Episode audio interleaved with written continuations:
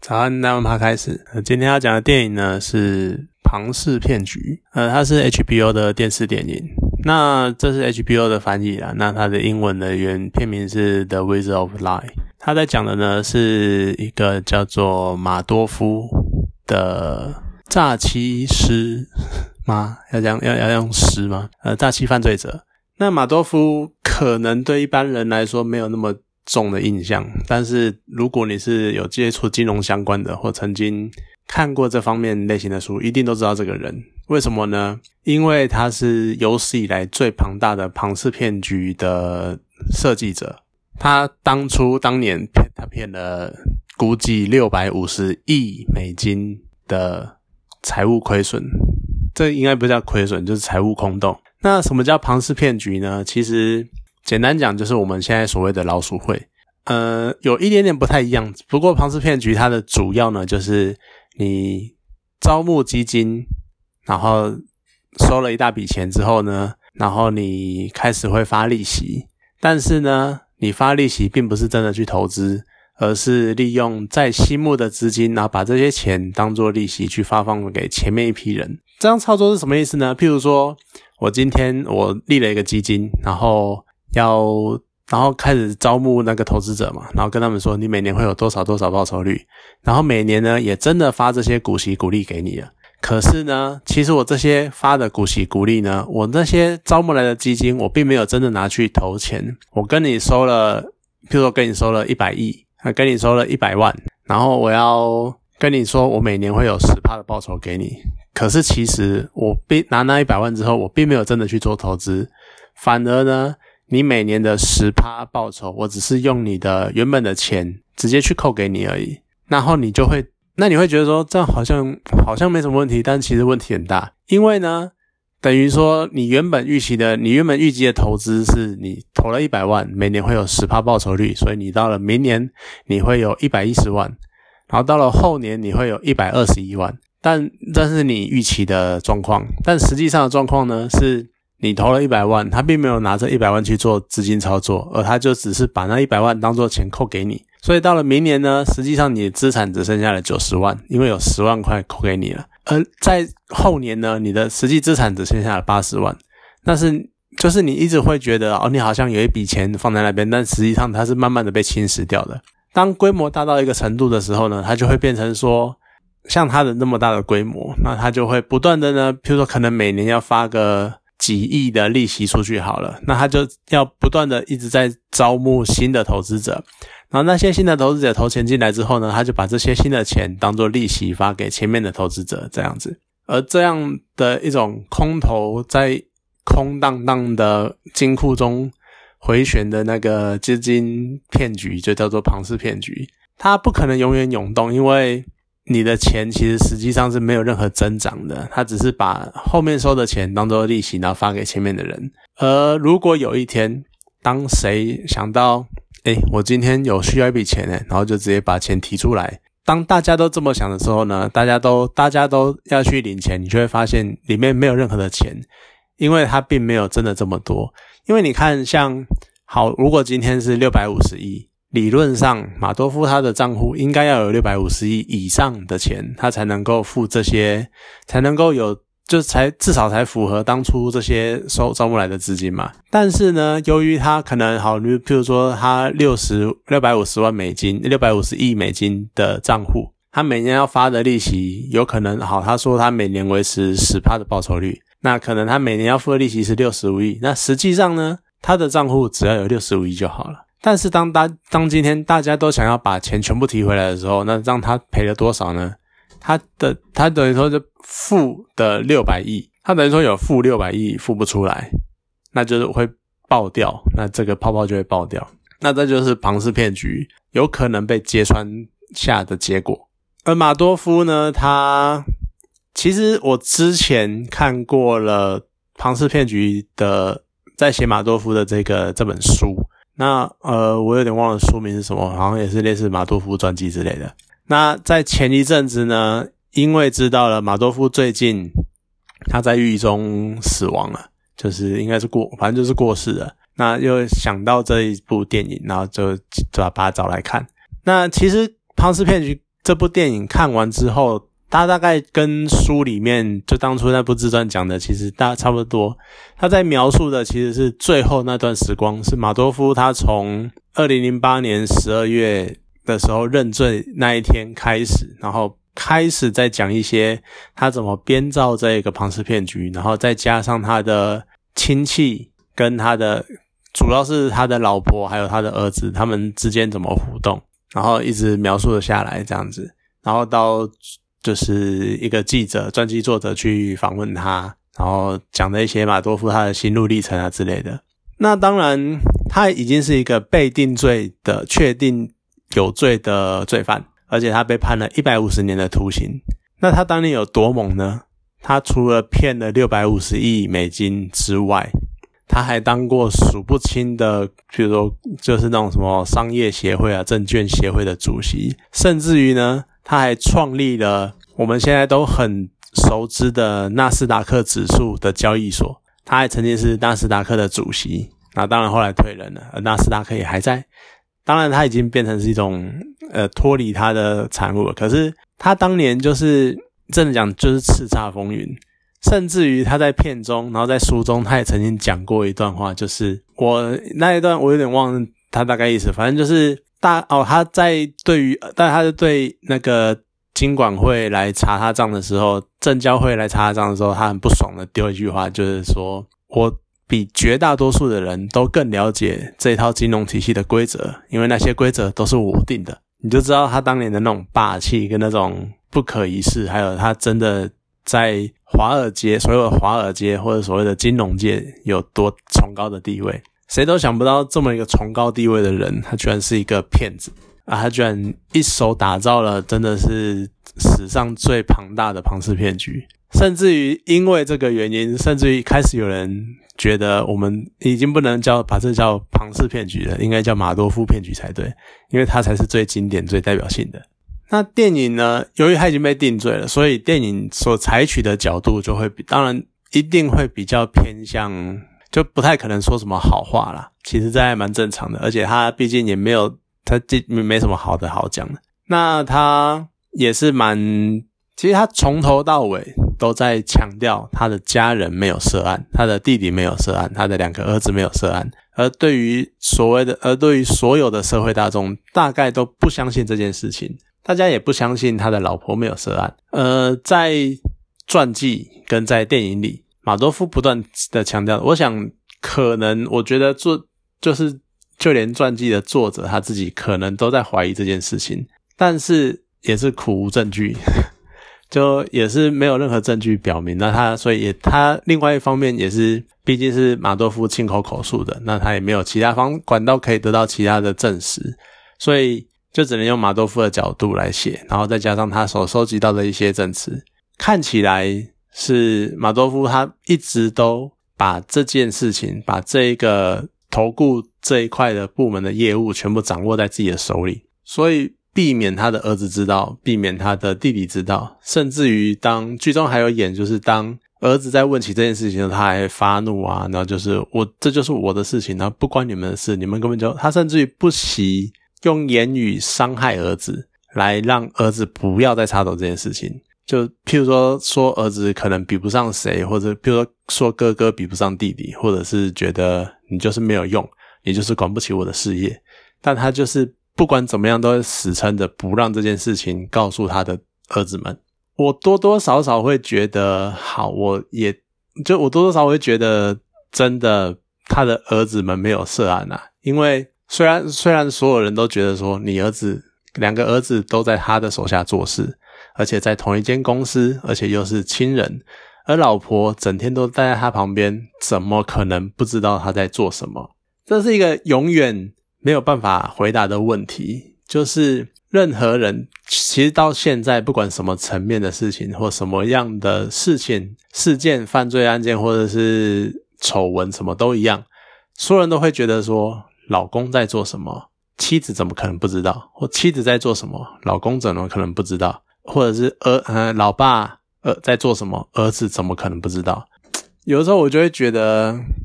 啊，就真的不知道啊。因为你其实好说直接一点呢，你真的努仔细去想，套到你自己身上好了，你在做什么事情，你爸真的都知道吗？你真的都有跟你爸讲吗？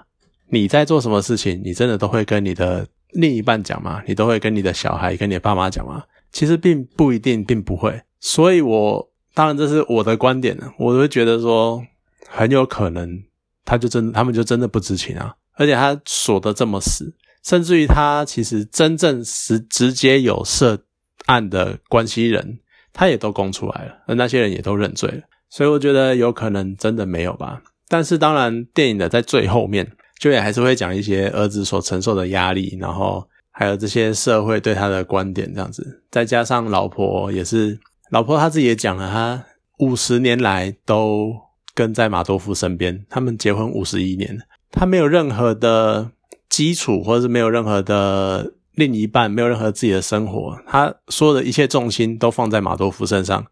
所以她就会觉得说，即使他心中其实是恨马多夫的，因为他把他的生活、把他的家庭搞成这个样子，但他却没有办法对马多夫生气或是愤怒，这是一个很微妙的心情。那他两个儿子呢，就是另一方面一直以来跟爸爸有隔阂嘛，在另外一方面就是。曾经是偶像级的父亲，居然是一个罪大恶极的罪犯，他们当然会没办法承受这件事情。像甚至于大儿子后来就上吊自杀，因为承受不住这些种种的压力，而且还曾经想要写回忆录，但是然后非常的在意，就是网络上的批评啊、酸民的留言什么什么的。我觉得这是 他就是心里的没有办法就过不去那一段，所以他自杀了。那。二儿子呢，后来也因为在一四年的时候，也因为就是癌症，然后过世了，算是蛮令人 就有点唏嘘。就是你看，结果搞半天，两个儿子都走了，然后马多夫一个人他在狱中一直待到今年才过世。而在电影中，反而还会变成说，一直在探讨的是，如果马多夫你哪天挂了，那你不就要丢给丢这个摊子给你的儿子吗？那。你怎么能指望他们什么都不知情？而你怎么指望这一切都会好好的？他们都会没有罪？而反而讽刺的是，在马多夫定罪之后，两个儿子反而比他还早走。那另外一个很有，我觉得很吊诡或者是很奇妙的地方是，马多夫从头到尾都很在意不要涉及他的家人这件事情，而他也一直把这些东西锁得紧紧的。而他认为。他觉得，他相信这样子就可以保证他的妻子、他的弟弟、他的儿子们不会受到制裁，或者是受到审判，或者是不会受牵连。呃，除了心理上的那些牵连之外，我觉得还蛮有趣的是，就是关于信任这件事情。你从他的言谈中，你可以感受到他真的是非常的信任司法制度。诶，他非常的信任无罪推定这个原则。诶，因为他从头到他后面都还要强调说。我相信，因为没有任何可以把他们定罪的证据，所以我相信他们会没有事，他们不会受到法律的牵连。就他超级相信法治这件事情，可是，在前面或者他在做的整件事情，他基本上就是在利用信任，而在背叛信任这件事情。就人民信任他，所以把钱给他投资，结果他搞这一出这样子。我觉得那种矛盾感真的是还也还算蛮特别的。就他利用了信任，但是他却。坚信、坚持，嗯，就是他非常相信整个制度就对了。而另外一方面，他在跟记者访谈的时候也有讲到，就记者问他说：“你凭什么？你怎么会觉得你可以背叛这些投资者？或者是因为他用过很多，因为他用过很多。”他召集过、招募过很多基金嘛，甚至于很多人、很多企业或者是工会的退休基金都转了投资马多夫的基金，都在书里面有讲比较多。那他甚至于也招募了一些，好像比如说受难者家属的基金啊，类似那些的。而记者在问他的时候，他会问说：“就是你怎么过得下去？你怎么能安心的过着这样的生活？”在你这些人把他们的，他们信任你，然后他们把他们毕生的积蓄都拿来放在你投注在你身上的时候，你怎么能够安心的用这些钱去诈骗？结果法马多夫呢？我觉得他就是那种，我也不知道，我不知道他这种在心理上怎么解释，可是他就是那种把就是甩锅，把过错推到别人身上的那种感觉。他就讲说，我认为他们也要负一半的责任。为什么呢？因为他们就把钱交给我了，然后他们问都没有问，然后讲都没有讲。但如果他们不把钱给我，他们不就没事了吗？所以他们也要负一定的责任，因为他们觉得这样子就可以坐吃利息，然后钱丢了，我就可以可以什么都不管了，然后反正他们就可以照照照照领利息，然后这样过他们优渥的生活。其实他们是贪婪的，你可以定存就好了，你可以可能几趴的报酬就好了，可是你要追求高报酬，你要追求十几趴的报酬，因为有这种贪念，所以你才会把钱给我投资这样子。这当然，你认真的说，其实这是歪理吗？那是因为这是马多夫讲出来的，所以让他变得好像是歪理。但是实际上呢，你又会觉得，或许真的，或许在深处，在讲到最深处的时候，有一些人真的内心其实是贪婪的。毕竟这是人之常情嘛，我们就是想要比较高的报酬啊，我们就是想要比较好的生活啊，所以这很正常。但是马蒂马多夫就是利用了这一点。而他也很有趣的就是，他利用的是你们不会真的去探究的这一点。像他在避开，他现在还在面对证交会的查核的时候，他还直接把他的账户的账户的账号直接跟他们讲，然后让他们你要查就去查。可是如果他们只要打一通电话，只要随便去问一下这个账户里面有没有钱，他们就会发现这里面没有钱，而整个庞氏骗局就会破局。但他就是在赌，他就是在放手一搏，他在搏说你们不会打这个电话，你们不会去真的去探究这件事情。你看，他就是他就是不断的在利用这种很微很微小的信任，很微小很微妙的这种信赖感或者是关系的样子。因为在正交会来找他的时候，他是一个金融权威，所以我讲什么。大概就是这个样子，你要赌吗？你就不想赌啊？他就是利用这种信任感，对。可是，嗯，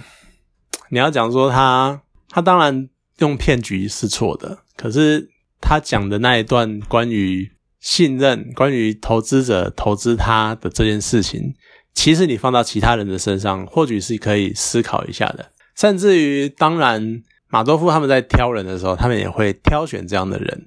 什么意思呢？像。他后期在一直想要急迫的想要有新的资金来挹注他，让他付出利息的这一段时间，他其实也有面临到很多想有意愿投资的人，但是他的投顾主管跟他说，这些人问太多问题了，问太细了，因为他们有警觉心，他们知道，他们想要知道自己在投资什么，他们想要知道你的投资标的是什么，而这种人呢，马多夫就会不要了，因为你问的太细了，而这种人会有毛病。会容易出问题，而且很容易会发现他们在干什么，所以他就不让这些人投资。那反而他会招进来的都是那种呃，就是骂鸡骂鸡啊，或者是问都不问的人，他就让他们进来投资。而这些人应该说这是现实的残酷。你当你不去关心，或者当你觉得东西丢着就可以不用管的时候，你就很容易被骗。而且在书里面，在电影中没有提到，但是在书里面其实也有讲到，马多夫他在挑选人的时候，他会有一种很微妙的技巧，他用的是小团体的那种感觉，他会跟你说：“哎，这个基金其实我创立的这个基金其实只有几个人，然后可能只有十个人，那这只有这十个人才能够得到我的特别照顾，那你要不要加入？但是实际上。”他在跟你讲的时候说十个人，可是谁知道是不是真的几个人？他不会跟你讲说他到底有多少客户，搞不好其实有二三十个人都在这个基金里面。可他就会利用这种小团体，然后薄利喝康那种感觉，然后跟你讲好康的东西，然后这只有一些人知道，你不要跟别人讲哦。然后只有我们可以有这种利用，给你一种尊荣的感觉，然后让你觉得哦，我是受到重视的人，然后我是特别的小团体。然后去加入这些这个东西，然后他利用这个方式去招募小基金，